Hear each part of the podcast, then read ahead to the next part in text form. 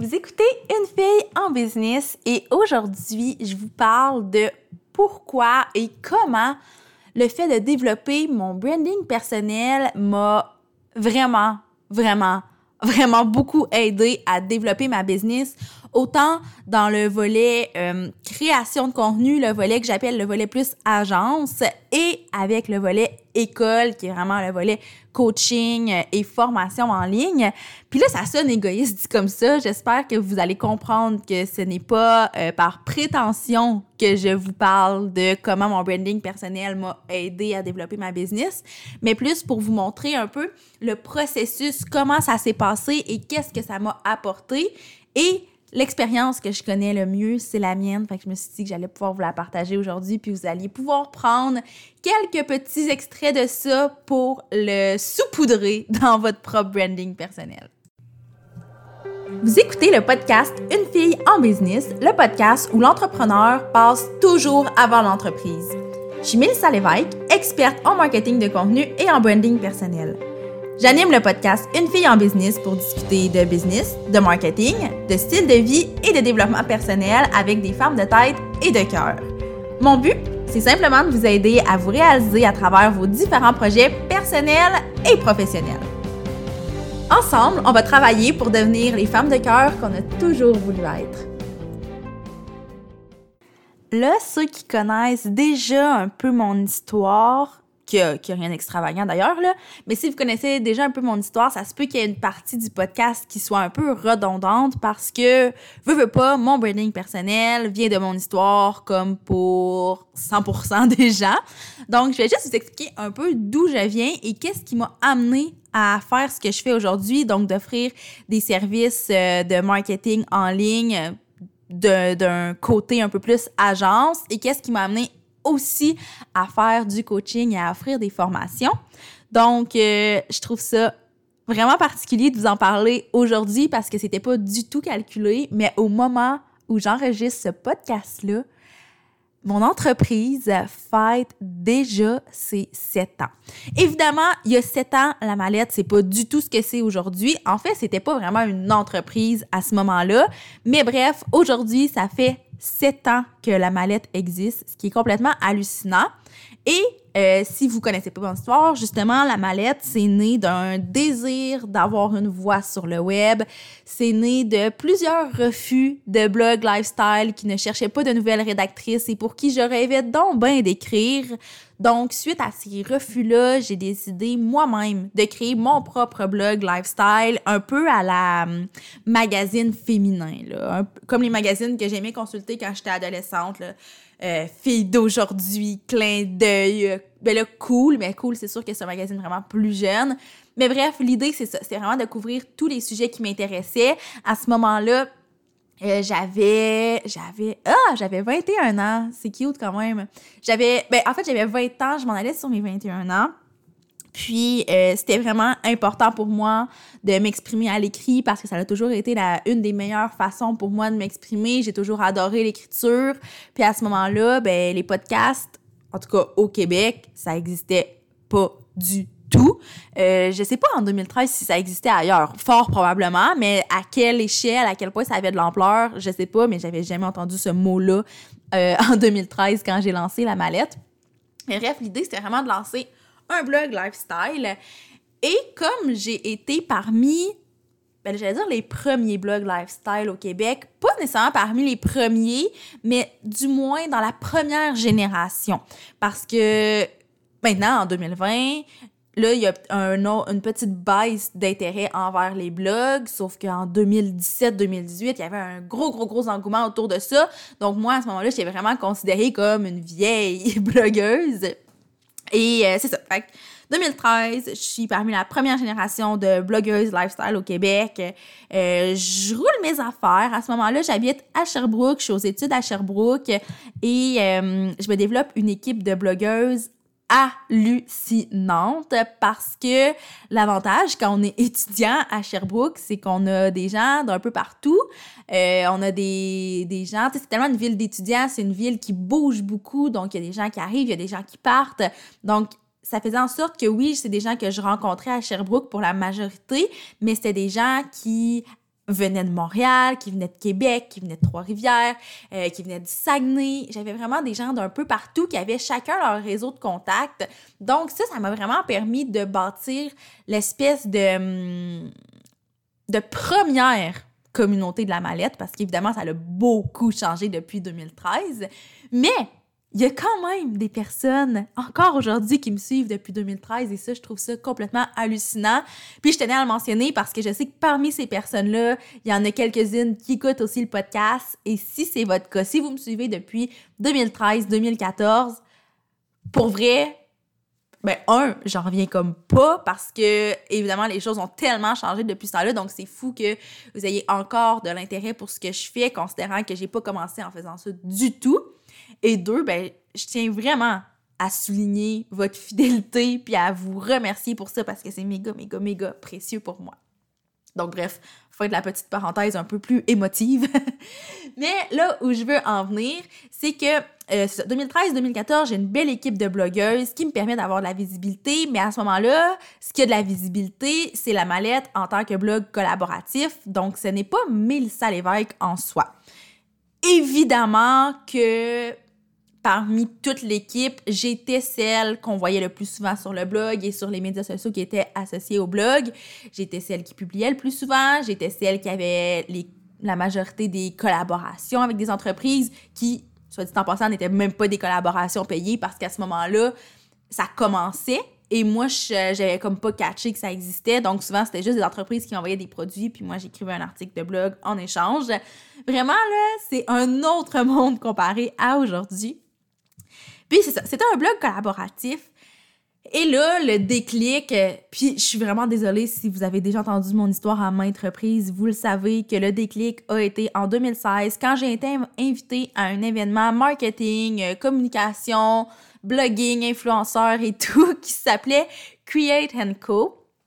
Euh, c'était un événement qui était à Montréal. Et là, moi, il faut comprendre qu'à ce moment-là, je n'habitais plus à Sherbrooke, mais bien à Rouen-Noranda, en Abitibi.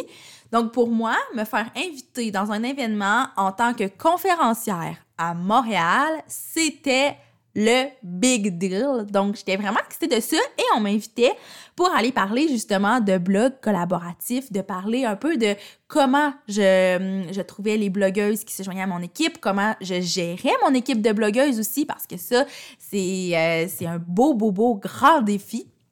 Euh, il y avait, en tout cas, on me posait plusieurs questions, c'était sous forme de panel. Donc, je suis allée parler de ça avec d'autres blogueuses euh, qui avaient des blogs collaboratifs.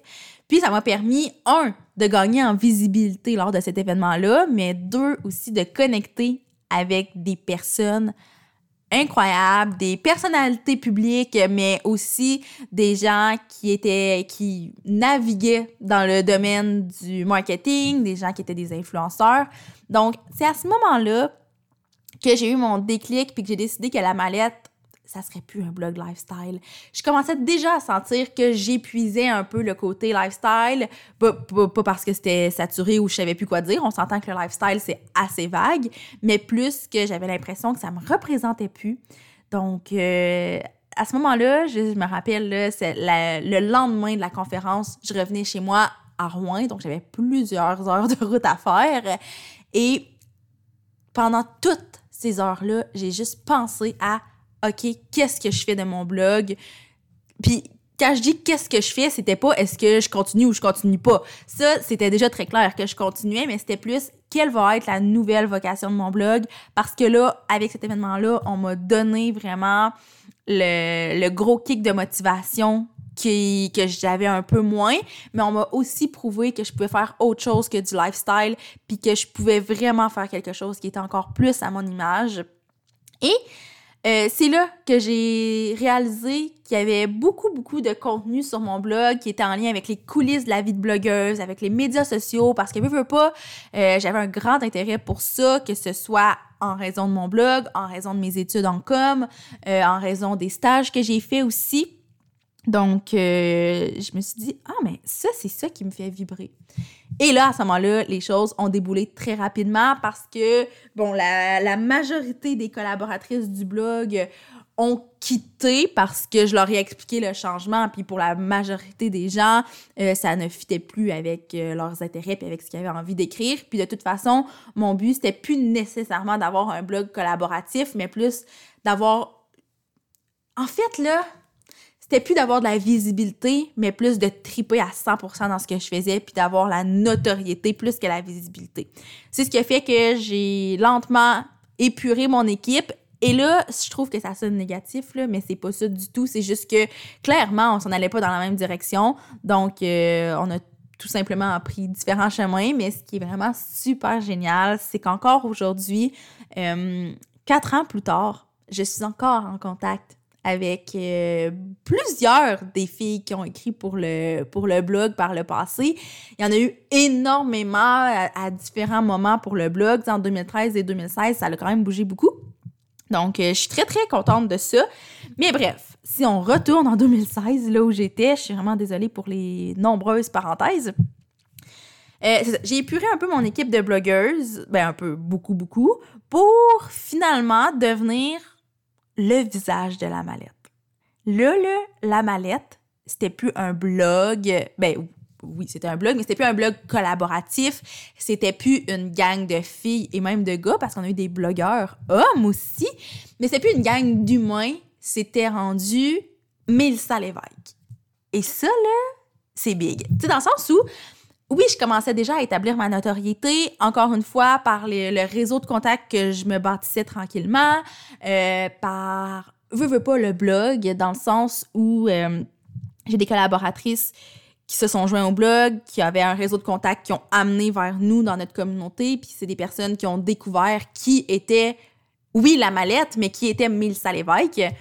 Mais là, en 2016, j'étais rendue un peu mon propre produit. Et là, ça, honnêtement, ça m'a un petit peu fait peur parce que j'ai réalisé, puis peut-être que ça paraît pas quand on écoute le podcast ou quand on regarde sur les médias sociaux, puis peut-être que ça paraît aussi, mais je suis vraiment quelqu'un d'introverti dans la vie. Je suis pas quelqu'un qui prend énormément de place. En fait, je prends beaucoup de place avec les gens qui sont vraiment près de moi. Mes amis vont dire euh, oui, tu prends de la place. Ma famille va dire mais elle ne se tait jamais. Euh, mais dans un groupe de gens, en général, je suis pas celle qui va vouloir attirer l'attention. Je suis pas celle qui va parler énormément. Je vais être celle qui va observer, qui va analyser, qui va beaucoup écouter. Donc, bref, tout ça pour dire que quand euh, la mallette c'est devenu Mélissa Lévesque, ben nécessairement, le spotlight était sur moi. Puis oui, il y avait le nom de la mallette qui venait s'interposer entre moi et le spotlight, si on veut. Sauf que la mallette, c'était moi. Fait nécessairement, les gens voyaient mon visage, voyaient mes propres mots. Euh, j'ai commencé à arrêter d'écrire au nous parce que je ne représentais plus une équipe. Donc, je me suis mis à écrire au jeu, à partager des opinions qui m'appartenaient et qui appartenaient uniquement à moi. Et c'est là où je veux en venir aujourd'hui. Très, très longue intro pour vous parler de tout ça. Mais c'est là que j'ai commencé à bâtir un peu mon branding personnel. Et là, je dis bâtir, puis mon Dieu que j'aime pas ça parce que notre branding personnel, c'est notre personnalité au final. Donc, de bâtir notre personnalité, à la limite, ça sonne pas très authentique. Mais ce que je veux dire par là, c'est qu'il y avait tellement de changements. Là, j'avais le spotlight sur moi. J'ai des gens autour de moi qui n'ont pas demandé ça. Donc, de partager ma famille, mes amis, mon copain sur les médias sociaux, là, je savais plus si c'était pertinent, si je devais le faire parce que j'étais comme un peu dans un entre-deux. J'étais entre la micro-influenceur et l'entrepreneur. Donc, mon côté entrepreneur me disait, ah, t'as pas d'affaire à partager ta famille, tes amis, ça a zéro rapport avec ce que tu fais. Mais le côté euh, semi-influenceur me disait, ben oui, mais tous les influenceurs font ça. Donc, pendant super longtemps, ben là, super longtemps, c'est quand même relatif, là, on est quand même juste en 2020, mais pendant plusieurs années, je me suis demandé où je me situais. Est-ce que j'étais influenceur ou est-ce que j'étais entrepreneur? Est-ce que j'étais un mélange des deux? Est-ce que c'était correct d'être un mélange des deux? Est-ce que je voulais être un mélange des deux? Et honnêtement, la réponse à ça, ça fait vraiment pas très longtemps que je l'ai. Ce qui fait en sorte que mon branding personnel, je l'ai développé vraiment de façon très intense parce que j'avais le côté influenceur et le côté influenceur, ben, ce que les gens veulent voir, c'est l'humain. Et par chance, pour moi, ça a été quelque chose de très bénéfique parce que en développant ma présence en ligne en tant que Mélissa Lévesque, ça fait en sorte que les gens se sont intéressés à ce que je faisais. Les gens, souvent, ce qu'ils me disaient quand ils me rencontraient en coaching, dans des événements, peu importe dans quel contexte, c'est Wow, ça fait du bien de te rencontrer, t'es aussi simple et t'es aussi accessible que tu l'es sur le web. Et ça, ben, je pense que ça me vient de tout ce background-là. Évidemment, euh, le, je, l'ai déjà dit, puis en truc, je me sentais tout le temps mal de dire ça, comme si ça sonnait péjoratif, mais pour moi, c'est une grande, grande, grande fierté. Mais je suis une fille de région et je pense que ça, euh, ça contribue beaucoup à mon côté très simple, très accessible, très friendly. Euh, rares sont les personnes que je vais... Euh, mon Dieu, ça sonne bizarre, là, mais les personnes que je vais vous voyer, parce que moi, je me dis, ben, si on travaille ensemble, c'est quand quelque part on a une relation, on va se tutoyer dès le départ. Euh, je vais avoir un langage qui, oui, va être relativement bien. Euh, tu sais, dans la vie en général, je ne sacre jamais. Euh, j'ai pas un langage qui est si, si horrible que ça, mais je vais pas venir soigner mon langage plus qu'il faut parce que je suis entrepreneur, parce que je suis en ligne je suis qui je suis, puis ça, ça a toujours été important. Puis pour vrai, ça, je l'ai appris en développant le côté très influenceur de moi et je l'ai entraîné dans le côté entrepreneur. Et là où je veux en venir, parce que je sais que c'est vraiment pas tout le monde qui a un parcours comme ça, et tant mieux parce que pour vrai, ça a été quand même assez, euh, assez tough d'être pogné entre est-ce que je suis entrepreneur ou influenceur, euh, où je mets mon temps, où je mets mes efforts, qu'est-ce que je dois faire. Donc ça, ça a été une période assez difficile qui a duré un bon bout de temps. Donc tant mieux si vous ne vivez pas cette période-là. Mais si vous êtes des entrepreneurs, bien ça se peut que ça soit moins évident pour vous de, de savoir comment développer votre branding personnel. Mais tantôt, j'en ai glissé un mot. Tu sais, on parle beaucoup de développer son branding personnel, mais en vrai, ça ne se développe pas. C'est juste de l'affiner. Parce que moi, ce qui fait énormément partie de ma vie, de mon quotidien, c'est les relations que j'entretiens. Et là, je parle pas des relations professionnelles, même s'ils occupent une grande place, mais mes relations personnelles sont très, très, très, très importantes pour moi. Euh, je parle à mes parents pratiquement tous les jours. J'ai comme une espèce de inside avec mon père. Euh, on s'appelle, quand il travaille pas, on s'appelle à 15h09. Et ça, c'est comme notre petit rituel. Fouillez-moi pourquoi 15h09, c'est sorti un peu de nulle part à un certain moment. Bref, ça, c'est des choses que j'ai fait le choix de ne pas partager sur les médias sociaux.